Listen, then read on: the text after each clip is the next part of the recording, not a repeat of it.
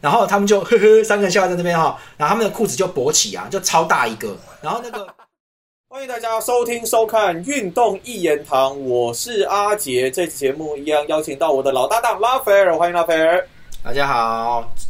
这一集节目我们要搞一个很特别的哦。当然，我们呃之前都讲一些足球相关的消息嘛，但之前我们有预告，我们会在休赛季的时候讲一些关于可能像是足球动漫或是一些的戏剧等等之类的一个主题。所以这一集呢，我们就要请拉斐尔来帮我们讲故事啦。我应该没有特别看过这一部漫画，但是请拉斐尔来帮我们推荐一下。除了足球小将一，我不知道还有什么可以推荐的。你看过？呃，各位哈，那个我们终于可以停止脱离那些无聊的转会消息哦。那个，我就 我就觉得很烦，我就觉得说转会无聊。对，我们刚我们上一集就我就觉得啊，不要再讲这些东西，等他们全部买完了再说啦。真的，我是这样觉得啦。等他们等到开季之前再说吗？对，就不要，就等开季看谁打的烂吧。因为今天就是不要不要那个。好，好，各位，我们今天就来讲，跟各位讲足球漫画。那其实，在我那个年代呢，有蛮多足球漫画是很好的哦。我我我个人觉得，就是就是，其实那个年代，我觉得那个时候啦，因为日本还没有在世界杯有一些成就，所以其实我要来听故事喽，就交给你喽。好，OK，慢你就慢慢听吧。漫画上 啊，就是漫画上当时特别活跃哈。那我今天要介绍这一部叫做。足球风云哦，你有秀在镜头上吗？没有，我没有秀。那这这，你到到时候贴图好。那个这这个漫画里面就是一句话贯穿了，就是每个漫画都有一个有一个提纲嘛。那小将依旧是那个足球球是朋友，对不对？哦，OK。那这这一个漫画里面，足球风云里面呢，关键的一句话就是田中，你喜欢足球吗？好，大家都知道，这不是灌篮高手吗？类似，类似，就是所以其实，但是这个绝对比灌篮高手那那一幕其实更更让人让人感动哦。那个，因为因为我们我们等下讲了哈。那我先跟各位讲一下基本资料哈。足球风云是在一九九零年到一九九六年的时候连载第一部，好，那后面还有第二部、第三部啊，还有第四部。那最近还要出一个番外篇的卡通啊，那没有是新的吧？最近这个是新的哎，对，是新的，他要等于说炒冷饭再来一次。对新番就是大家都已经，就是他讲是新的年轻人呐，新的年轻人就跟上一代不一样，就是有点像是同一个高中的后面的事情。那好，我们继续哦。那第一部，我们先讲第一部哈，就第一部前半一共三十三集。那嗯，作者叫做大导师哈，她是女生。各位，我先跟各位讲，大导师是女生，在当年这算是比较稀有的，因为男生漫画大部分就是男生在画。好，然后呢，更正确的说，应该说是男生漫画家占据了漫画界比较多。哦，然后女生漫画家通常，女性漫画家通常都是只能画少女漫画。好，那个时代是这样。那个时候，那女生漫画家通常就是画这个少女漫画而已哦。那对啊，而且甚至有些少女漫画其实也是男生漫画家在画的。好，大家都很看，你看漫画都有啊，很多很多，就是 OK。对啊，所以其实女生在那个时候的市场比较比较小一点哦。那女女性漫画家多半是比较细腻的，尤其在情感部分，那不一定是男女感情啊。那有友谊啊、兄弟之情啊这些东西哦，而男生漫画家比较会走热血格斗运动，所以少年漫画都是男生为主的，男生漫画家是占据整个啦哈。你就看北斗神拳啊、什么九九啊，那都是那个嘛。那对，大老师就很特别哦，他虽然是女生漫画家，他是却是画这个男性的足球运动。那那个这边蛮好玩的，当时我们一直在猜说作者是男的还是女的。你知道，我们就觉得他有些东西，我就就觉得他有些画风好像女生哦。可是他的里面内容其实有些地方很色，而且蛮下流的，就是没办法形容，就是那就知道男的女。但是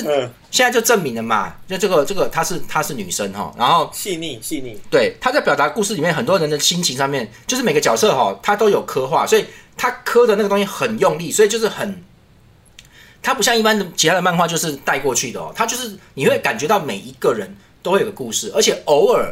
即便从来没讲过他那个故事，他是配角，但是他就会有一句话说他为什么要进到足球社里面来来踢球，就是那个那个决心那个感觉，他就是会有一句话带过去，他的他在就是一边踢，大家在比赛很激烈，大家他的脑子里面想的事情，他会很会做这个动作。然后呢，但是在足球比赛里面的动作呢，大老师也画的很精彩，特别是这个射门跟铲球的时候，那个爆发力跟魄力哦，完全是男生漫画家的等级哦。然后哦，真的哦。对，然后更妙的是，这部作品里面出现的角色是非常多。那这个挂川他们是挂川高中，后来打到全县大赛到全国大赛，很多对手，哪怕他一队就画大概三四个角色而已，其实真的多到已经没办法数。而且他 他很多角色都有绝招，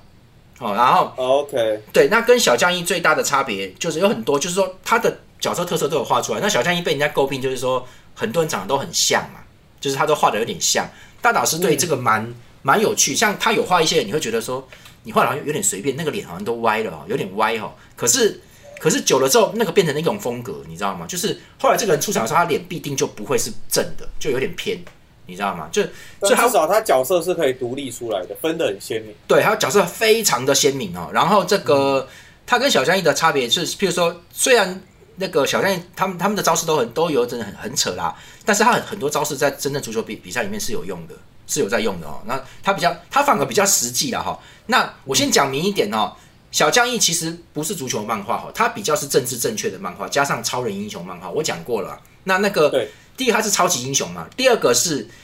我跟我跟各位说，一个漫画要能够大红特红呢，这种运动漫画有一个很重要的点节点盲点也算是，你不能够，你不能够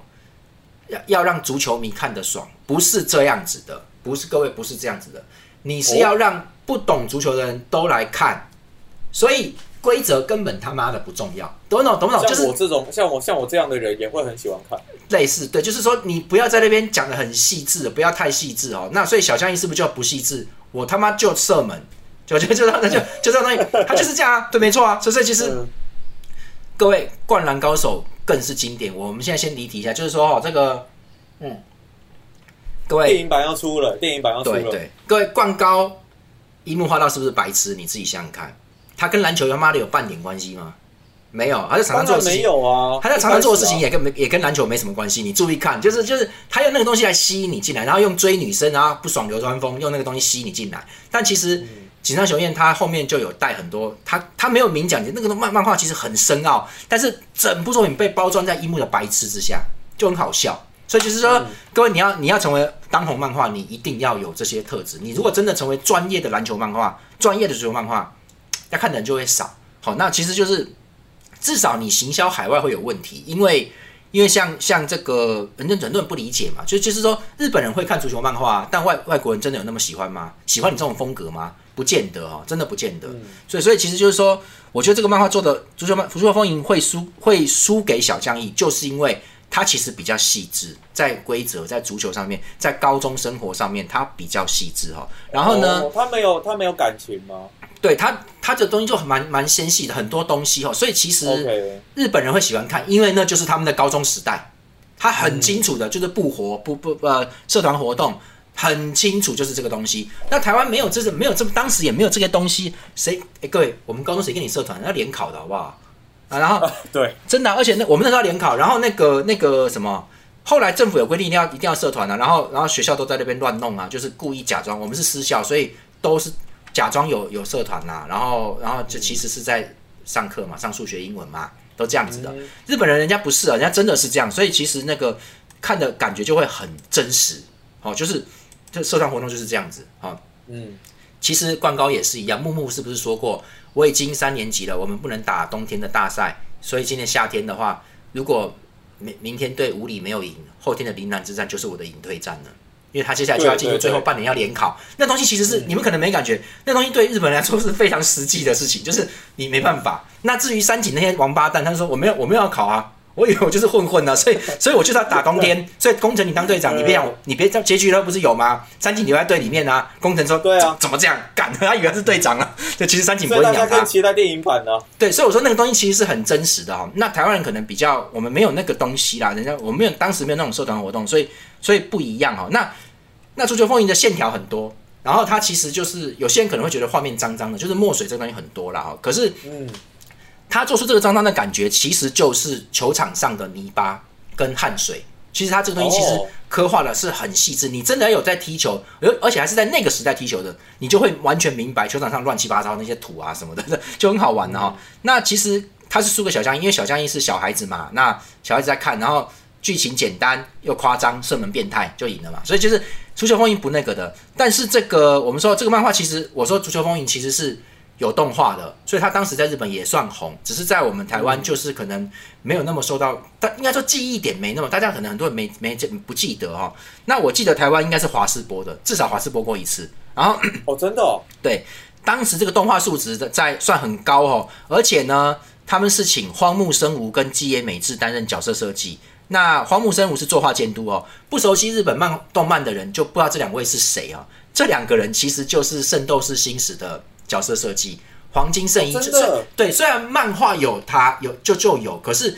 实际上在漫画转动画的时候，很多的细节是需要专门的在处理。所以就是《圣斗士星矢》的圣衣其实是他们画的，就特别好看，他们弄的那个团队。所以其实，在更早期的，就是凡尔赛玫瑰。哦，就这个欧斯加那些法国的宫廷服装那些感觉，那些裙摆都是他们画的，他们很强啊。所以其实这个这个卡通由他们两个人来做担任设计，你会觉得他们的角色，你们如果去看动画的话，他的角色跟漫画是有一点差别的。但是田中就有点更帅了，就是就是那感觉就是少年的，就是很不错了哈。然后音乐是本间勇辅，他是谁嘞？悠悠白书的音乐制作人呐，后来的哇，好，童年又再度一个回忆。最近真人版 真的让我觉得很崩溃。那那个已经过了，我就是我就说哈，所以我说《足球风云》的动画数值是蛮高的，其实是蛮高的。然后以那个年代来说嘛，对不对？对啊，我们那时候我记得男生其实都有看，因为那个档里面就是只有那个。然后当然看过之后不没再看足球的，大家也都忘了结局就结局啦，就这样子吧。可是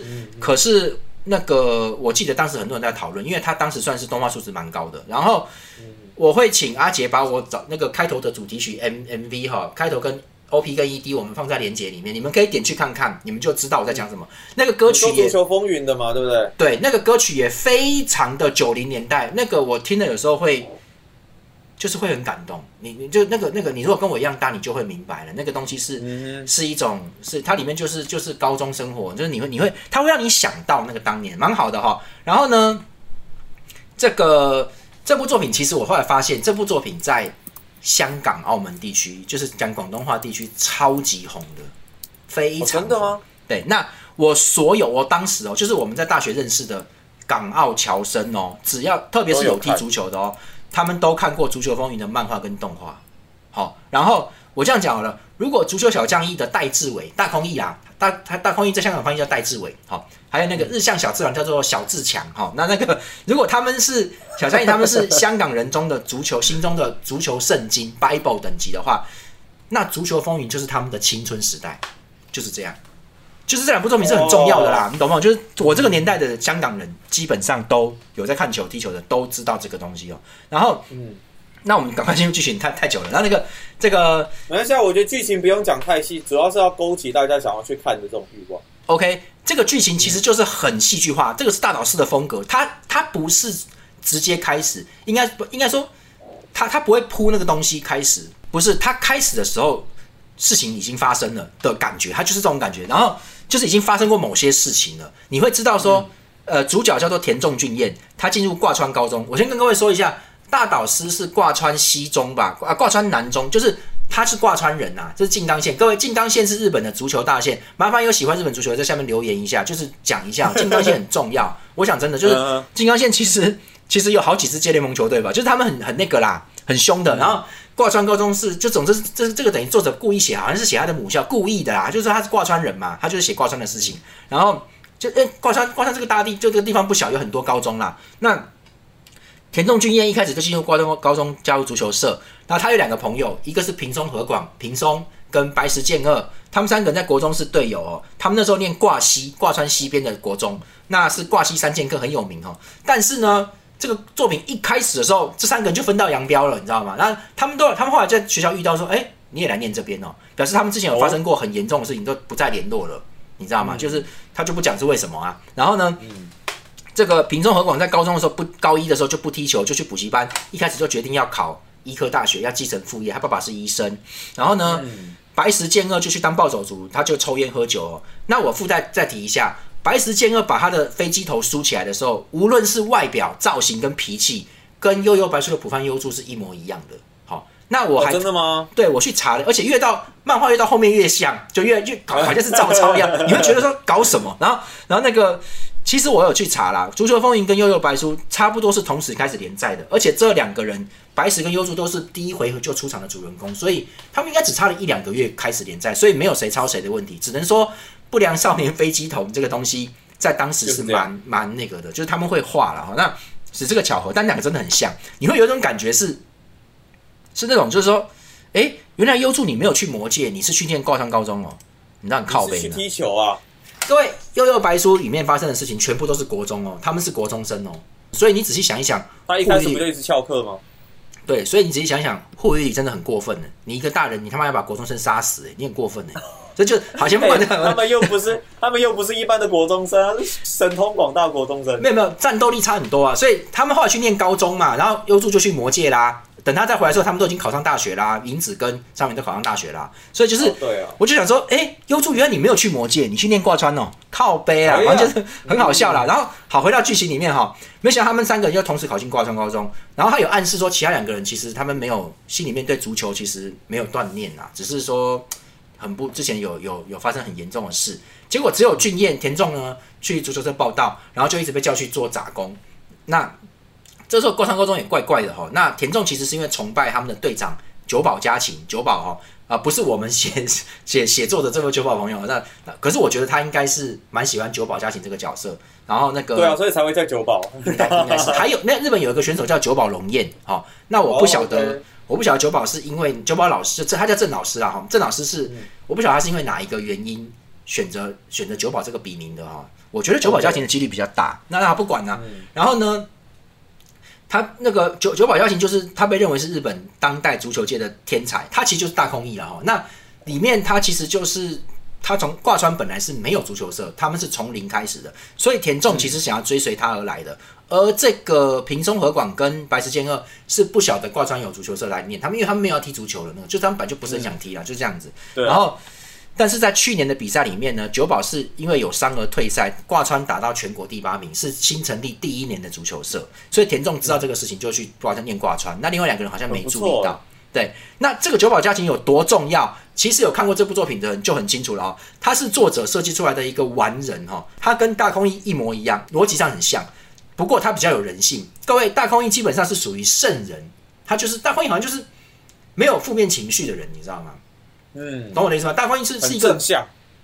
他就像是超人呐、就是好像说是什么人都什么都好，什么呢，大家都会变成朋友。九保家行是有有喜怒哀乐，他也会跟人家打架，他也会偷看色情杂，就是他有很多的。他的意思就是说，九保是一个普通人，跟你我一样，他只是比较爱踢球，会踢球这样子。然后，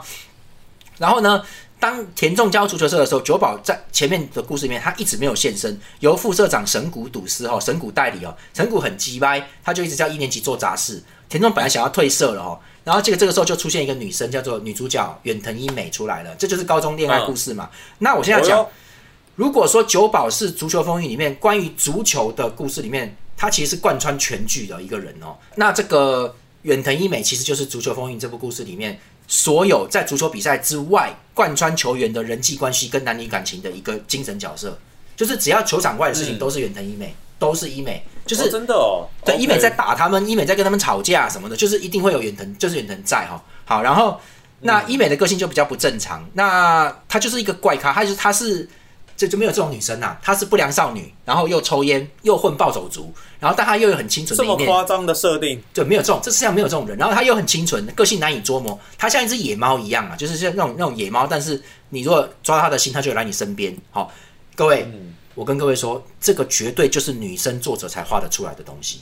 男生作者就只会比较容易画赤木晴子那一种，跟白痴一样。嗯萨库拉基哥，那就叫这种，哎对对，那就那种感觉嘛，就是北兰嘛，就各位这么细腻，这个多变的女生的样子，其实是女生作者才会有的。就是才才能够画出那个那个多面相，而且呢，我说作者很厉害，就是说远藤一美做很多事你是没办法判断为什么的，啊，里面有很多事情你不知道为什么，就是各位女生喜欢一个人需要说为什么吗？女生今天要去干嘛？她她就是一个心情，跟道理没有任何关系，就是就对就这个各位这个这种感觉，男生作者男生是感是不知道的，是没办法画的，所以其实是女生作者才有办法做到这个东西哈。那一开始是医美突然跑在足从足球社出现哦，那田中在整理东西，他就突然说要当经理啊，他说要打杂，就是田中说没有经理啊，那他就加就让他加入哦，叫他就去跟神谷报告，结果远藤就有偷拿他的学生证，然后他就谎称说他是捡到的，因为田田中学生证掉了，然后就说去他家还给他，跟踪人家啦。各位女生跟踪男生哦，所以这部作品里面好像是远藤喜欢田中，好像是。好，看起来现在是对，可是各位我要说一下，田中俊彦在漫画里面从来就不是帅哥哦，虽然把他画成一般认为的男主角那种草丛头啦哈，但是从后面的剧情来看呢，久保家行跟他的朋友，就是跟田中的那个朋友平松和广才是作品里面的两大帅哥。田中其实在漫画里面应该是普通人，他应该是普通人，而且他也不高大，当时也是一年级没表现，所以女女女主角远藤。对田中的这些动作是漫画里面最诡异的地方，就是不用讲道理啊，我就是喜欢你啦，就这种感觉。各位，这个谜团一直持续到第一部最后都没有讲，伊美到底是不是喜欢田中？他是不是一开始就盯上了？没，好不知道，这是不知道的。然后就是就是作作者真的很会很会弄，对他其实不帅啊。其实你看九保就九保很帅，九保又高，比较高一点，所以其实，所以说大岛师是女生漫画家就能把这个东西表现的很好，让读者。完全猜不出来哦，你完全猜不出来哦。然后当然后后面就有点过分了，但是可前面是 OK 的。然后呢，远藤跑去田中房间里面就乱翻嘛，因为我还你学生证呢，你要请我喝茶，我就在他家房间里面乱搞。他就看到了他们的挂西三剑客的合照，然后他然后他就发现三剑客里面的守门员，我刚刚说像像浦饭优助的白石健二是远藤在暴走族的老朋友，然后他就。他就跑去找白石，就说：“你为什么不踢足球了？田中他们需要你啊，挂山足球社需要你啊。”然后就把他一直凹回去就对了。然后呢，远藤又在街上碰到平松和广，又在那边闹他。然后平松就喜欢远藤了，他很单纯，那远藤又漂亮，所以就他就说：“那你就帮他，你们是朋友吗？”后来你才会发现说，其实其实他们以前本来是要打全国国中的全国杯的，结果后来因为白石健二是小流氓，跟人家乱打架，就被那个了，他们被取消资格，禁赛。对，是球场之外的不良少年打架，就是很典型那种剧情嘛，所以他们就翻脸了，就觉得说你把大家害的都不能比赛了，所以就就不再不再联络了。好，然后嗯，另外一方面呢，田中跟一年级社员就受不了九保一社长一直都没出来啊，然后神谷又一直一直叫他们做杂事，他们后来就就远藤就挑衅哦，就是说你们就干脆跟他们决斗嘛，跟二年级学长决斗啊，赢了你们就可以参加练习啊，对不对？然后好，这时候就出来了，一年级里面有快腿的边锋佐佐木跟后卫新田。那对，可是二年级这边有队长神谷哦，副队长神谷跟很猛的中场大总跟高的清道夫，很高清道夫赤绝哦，一年级不会赢啊。结果呢，这个远藤就一直东拉西拉，最后呢，白石跟平松就来了，就是等等于说挂西三剑客就来了，他们说好啦好啦，合体帮你啦，对，就就来了。好，现在这边讲哈，田中的位置是前锋，专门的射手，然后 OK，平松是边锋，然后跑得很快，速度快。那技巧又非常，技术非常好。那白石是守门员哦，田中是属于那种炮手型的。他的他这时候是用右右脚，右脚是左右，他就能开炮啦，在任何位置都能开炮，射射门到达四十公尺以上哦。然后那平松就会用脚跟过人啊，各种过人技巧，传球也很精准哦。那这个白石健二是很会扑救，他是属于初级型的门将。那开长距离球很准确。他们有一个超长距离三人反击哦，是绝招，就是攻击防守，然后白石挡下来之后。一脚就踹到前面去右边，然后白那个平松很快右边接球，这个时候这个时候田中已经冲到中央了，他过人之后平松过人之后传进来，田中在在这个禁区左右呃进那个禁区弧顶那个扫射，就是咚咚咚三两就 bang bang 三角啦，一个三角 bang bang 就得分这样子很很厉害的绝招，他们靠这个差一点就能够当时就能够往往这个全国大赛去哦，那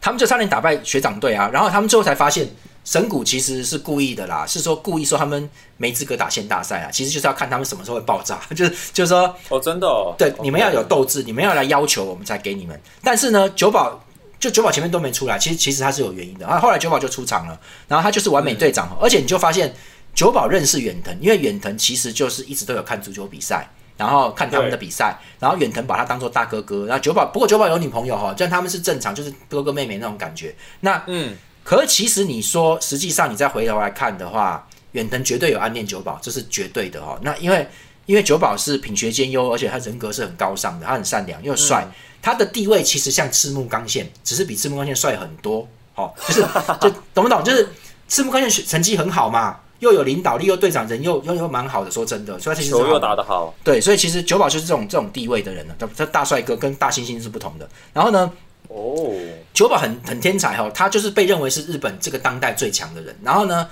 他就很快发现田中的特色，他就故意叫他用逼他用左脚射门。结果他才发现，田中才发现他左脚的力，他右脚力气已经很大了，他左脚的力量跟那个比右脚更恐怖。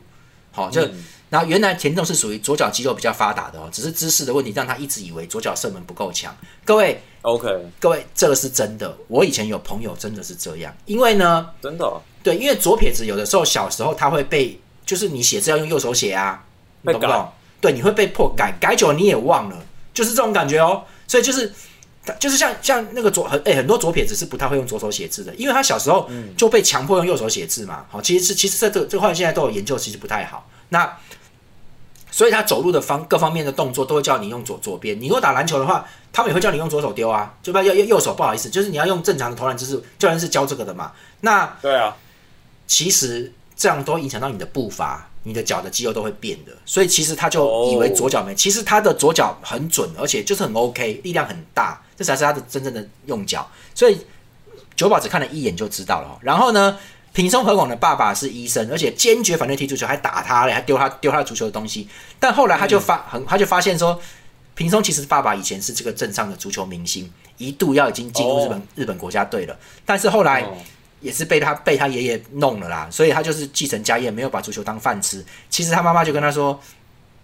哦，其实是田中的妈妈跟田中讲的，说我们以前都很喜欢平松的爸爸，哎，他他很帅，现在还是很帅，就就讲那个，然后然后那个那平松就爱恋远藤啊，然后田中也喜欢远藤，两个男生其实都是好朋友，好、因为他们已经打败学长了嘛，所以就是跟学长拼过，所以他们其实已经都回到社团了。那这个。”两个是好朋友，又喜欢同一个女生，然后不晓得该怎么办的这个高中生的这种感觉，这种就贯穿整个漫画。但是后来变成搞笑了，后来就越后来就人就变成 Q 版，就比较好笑。但那个时候其实很尴尬。那那个我就说，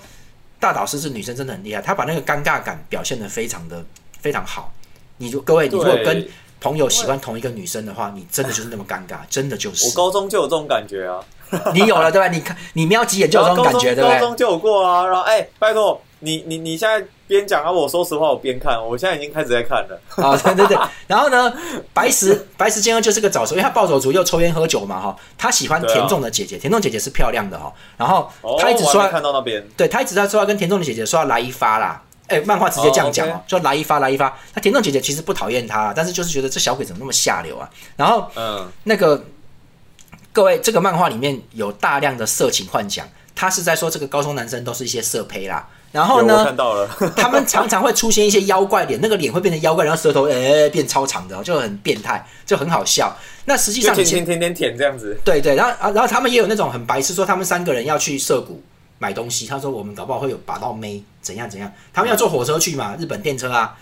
然后他们就呵呵，三个人笑在那边哈，然后他们的裤子就勃起啊，就超大一个。然后那个 你等下就会看到了嘛。然后然后那个旁边就有就有电台广播说，各位各各位乘客哦，各位这个这个乘客，请不要。呃，这请不要把身体的任何部位伸出黄色线禁止线，其不不是只有脚，那就很靠背啊，就他们勃起就超过那个黄色线了嘛，然后？就很北蓝呐、然后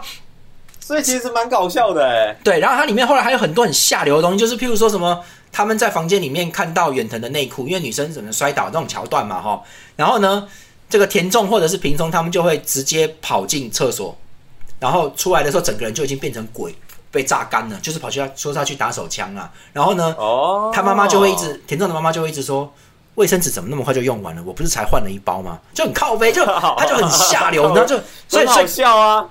各位，这就是为什么我们会怀疑大导师是男生还是女生的关系，因为画风跟剧情都很细腻，是女生的感觉，就是觉得说他做得到那个女生的东西，太细致，一应该是女生。可是他画那个设备的时候实在很下流，你知道吗？就是有够下流的，然后就是觉得男生才会画这个。然后各位，我跟各位说哦，其实他真的是用女生的角度来看高中男生的，因为女生真的觉得男生都是一些臭死色龟啦、色鳖什么的，就是这种感觉。女生在看到男生的时候，那种嘿嘿，我想要亲你，想要摸你的内内什么的时候，那就很下流，他就觉得男生是那种那种下流的样子嘛。所以他表哦他的女生视角这件事情是很正确的，我就觉得反而这样很好看，很好玩的哈。然后呢，九宝回来之后，他们就有趣，对，然后九宝回来之后，他们就打县大赛了，直接去直接就就直接开始了。那他们在县内里面是最强的对手是藤田东，这是这是这个县里面常年都能够晋级全国大赛的的球队。那这里就直接出现了前田中的一个对手，这个也是一年级的松下号，松下哈马自西达。那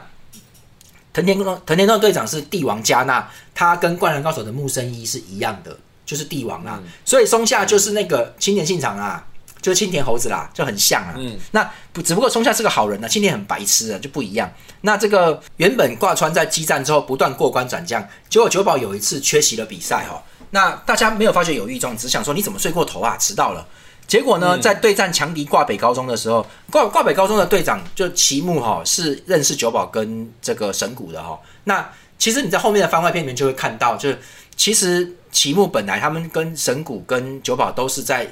业余足球队，就是在外面这种市区里面，就是大家组一组那个队伍里面在踢球的。但是因为神谷这个人个性太过避暑，太过冥顽不灵的啦。就是跟人家吵，一直吵架，所以他们就把神谷赶出去。但九保觉得神谷其实非常厉害，所以九保就希望能跟他一起去念挂川高中。哦，那那就结果齐木就很不高兴，齐木希望能够九保能够加入挂北，这样就挂北就能够拿全国冠军，因为他很强嘛。那对，所以齐木偶尔就会来拉挖角，说九保你你转学去我们那边呐、你这就会会这样子。那神谷就很不高兴，他们是有有不愉快的。那个那个时候，后来当然和解了。那这个结果在对战挂北的时候，他们陷入绝境哦，打不赢呢，因为挂北比他们强，他们还不够成熟。九保在鼓励大家以后，九保在鼓励完大家以后，他他在下开始之前，他有跟田仲说那句话说：“田仲，你喜欢足球吗？我非常喜欢。”他有讲这句话。哦，这句话就是贯穿全部的，对，然后呢，刚刚说了，久保在鼓励大家以后，施展出连过十一人，他从自家半场一直过，一直过，一直过，然后过到我不知道连过几人啊，就把全部对方全部过掉，最后连门将也过掉得分，然后就是帮助这个帮助这个挂川能够逆转胜嘛，哈，然后嗯，就赢球，大家在欢呼嘛，结果九保就体力不支就倒地了，大家想说他是不是那个练习就是没有那个就是中暑还是什么的，就好，他交代完这个追分战术之后，他就退场了，就啊不，这个时候是平手，不好意思，然后挂上高中就急起直追嘛，最后打败了挂北高中，他们晋级了哦。对，那当大家正在庆祝的时候，副队长神谷从医护室回来了，他们就说：“九宝，九宝还好吗？”就结果神谷就说：“他死了。”啊，然后就原来呢，九宝是有白血病，但是他隐瞒病情，继续踢球哦。刚才其实心脏病已经发了，他就是有问题啦。然后那个真假的，对，然后这一幕很震撼哦，尤其是配合前面九保有一个得分之后，他那个握拳，他有一个握拳庆祝的画面。那所以我说大导师他对于情绪掌握很厉害哦。然后那一幕其实是足球啊足球风云贯穿全剧的一个画面，就是那个剧那个连过连过那么多人哦，自己得分那个画面永远留在了挂川的所有人心心里面，你知道吗？他那个庆祝那个画面永远留在大家心里面。那这样我们算暴雷吗？没有关系啦，然后那个，因为你要看，我就说，因为你要看，你才明白那一幕有多么的重要，你知道，那个很经对，我现在才才刚看到他们前面说那个远藤进去，然后他内内会不会掉出来，就很色啦。对对然后结果，你突然你突然你突然讲到你突然讲到说那个看他死了，我靠，大的。然后好震撼哦。对，然后回荡在田中心里面的一句话就是九保在出场之前跟他说的：“田中，你喜欢足球吗？”然后呢，他就突然过世，他们就接下来就直接就突然转成告别式哦，因为他要要办葬礼嘛。然后呢，失去九保的挂川完全崩溃哦，在下一站面对藤面就面对藤田东了嘛，然后被击溃，就是藤田东晋级全国大赛，他们夏天就结束了，所以第一段第一章以这个形式就落幕了，就这样子哦。你看，你看吓不吓人？队长死掉哦，就后面后面很你知道，就是很很悲催，对，刚刚然后给你心，中留下很大的一个疑问。对各位，我跟你们说，这个作品第一部三十三集哦，三十三集哦，九保第九集就死了，就是就是就是哎、没了哇搞什么的，然后呢后面就是没有九保的挂川高中要如何慢慢重新建队，每个人都有自己的课题。神谷明明是副队长，他把很多事情，他确实帮九保打理很多事情，但其实呢，哦，他其实他也有点自卑，他就是觉得说我讲的是对的啊，什么的战战术什么的，所以他需要跟九保去沟通，因为九保的东西其实是比较正确，就是说他提意见，大家讨论哦。现在没有人跟他讨论哦，只有他哦，而且另外两个同学大总跟次爵其实 也不错，但他们没有那么他没有那么聪明啊，没有那么厉害啦，所以其实球队整体的战术跟我们要怎么弄，那怎么打哦，这东西是九保跟神谷在在做战术的兵棋推演的。现在没有九保，神谷必须自己想，他就一个人要扛下来。那那简单的说，那后后面很精彩。对，简单来说，大总这个中场跟赤爵这个中后卫老大，他们其实是命令来他们就做的人。你不要叫我讨论什么，我我没有那么那么理解这些东西啊。就是你叫我怎么挡，我就把对方挡下来。他是这样子，所以九神谷要一个人去承担所有的工作。然后呢，田中后来继承了九保的十号球衣哈。那九保其实早就跟神谷讨论过，并且决定十号一定要是田中。其实九保知道自己不要说会死啦，他知道自己可能踢一踢就不能再踢了，他的足球生涯结束了，你知道吗？OK，所以他知道要离开这边之前，不管是不是死掉，他要把这个十号要给一个重要的人，好，所以他就他决定要给田中。对，这很棒哦。然后我就说，对，这个作品很棒的部分就是说，不是单纯的主角进入足球社，然后就就怎么样怎么样喜欢一个女生哦，对，就他有不是哦很多、很多感情线的铺陈，很多情绪上面的铺陈。我光你听，光听你这样讲，对，一开始他们主角三人组这个田仲、平松跟白石，他们就已经在国中是挂西三剑客，然后已经翻脸了，进入挂川高中的。一开始就这样哦，啊所以你要去想为什么？你在看的时候就觉得，哎，发生什么事？然后就很好玩。然后九保跟神笔对九保跟神谷其实也是在外面踢过球之后，在外面的小球队踢过球之后，才决定要来挂山念的。这个在外传里面，他后来漫画画一画，就是后面就会有一段是是这个番外篇嘛，就会有讲这个哈、那挂川高中的足球理念是九保创立的，他是说在团队之上你，团队很重要，但是团队之上你要有自己的个性，而不是只想听教练的话。各位，这就是日本足球界的一个弊病，当时啦，就是说他们都是要完全照教练的方式去走，传球都要传一定的位置，对不对？但是你你你适合我们现在的弊病。对，就是你你适合做什么？其实你在里面，譬如说你你可能本来很适合射门的，但是到你这边的时候，其实还没有，还还要你再传一次，所以你就不能射门。好，那九保是他说他是说，如果你觉得可以射门，你就应该射门。好，他是比较自由派的。各位，我先跟各位讲一下，这个这个故事里面，其实德国队算是很强的，因为他这个作品在画的时候，德国队这个这个他是九啊，这是九零年到九六年连在第一部嘛，我刚刚讲过嘛，哈，各位。一九九零年的世界杯冠军是德国队，他是在在在西德哈、他打败阿根廷嘛，马马拉多纳的阿根廷一比零。那这个当时的那个马拉多纳正在巅峰期，要开始衰退，呃，吸毒吸蛮多的时候了哈。然后呢，那个 真的还在吸毒啊。然后那个西德其实那个德国的足球那时候是这个德国的三驾马车哦，而且就是马泰斯他们啦，马泰斯、克林斯曼跟跟布雷默吧，就是这德德国三剑客啦。哦那嗯，刚刚打跟这个荷兰三剑客在打哈，所以这个时期德国足球是很强的，就是很代表性、很帅气哦。所以这个作品里面，德国是一个重要的角色。后面出场的很多人，久保其实自己也是去德国念过国中，就是他在德国的时候有踢球啦。好，那他在德国的时候就有结交很多朋友，这些朋友后来都会出现哦。那就是说，他会很强调德国的这件事情哦。所以各位，我跟你说，足球小将一是巴西嘛，就大家都在巴西，就是巴西来的就超强，那就这种人。那小小一啊，大空一之后也去巴西，三达拿什么，都都巴西哈、所以其实别人反而别的国家反而像是配角。那足球风云是德国，好、他就是德国，所以德国是很重要的一个，在这作品里面是是最强，接近最强国啦，差不多算接近最强国啦。然后呢，哦，OK，对，所以其实这个作品里面就是就是说，在团队之上要有自己的个性嘛，然后当大家表现出最好的部分的时候，才会是强队。哦，所以这个九保的理念，那各位就是说，这个作品其实就是九保的存在非常重要。这个挂山的足球的整个理念跟后来的全部，其实都是在第九集就死掉的九保。而且在前面出场次数也不多，他其实就在，其实你后面再回去看九保出场次数，其实在前面九集里面其实也不多，因为主角是田中，他就是一个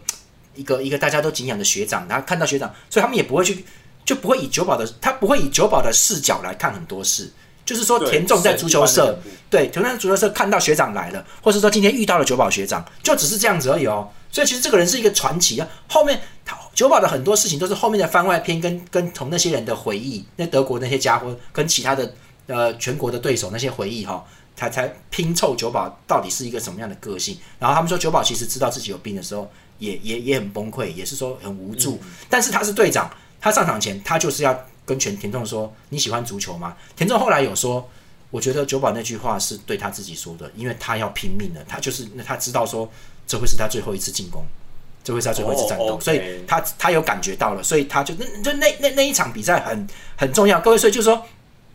没有任何漫画会让一个传说让这在这边就就直接第九集就挂掉。他们说这有点像是《碧血剑》里面的什么金蛇郎君，就是就啊，抱歉，这个不用讲了。我说他们说这算是一个呃，香港人这边都会讲，这是一个很特别的漫画，就是嗯，整部作品里面最强的不是主角，也不是最后的大魔王，什么世界级的什么什么什么某某人，不是，而是一个在第九集就已经死掉的你那个壮志未酬身先死的社长。然后听到这样就已经觉得很有震撼力了对，。你们永远也没有。机会知道九保如果打国家队会有多强，因为他在高二的时候就挂了。各位，这个跟那个足球骑士是一样，年轻人应该知道，足球骑士冯泽区就是这样，他是学足球风云的阿区的啊，不，冯泽杰，不好意思，哥哥阿杰就是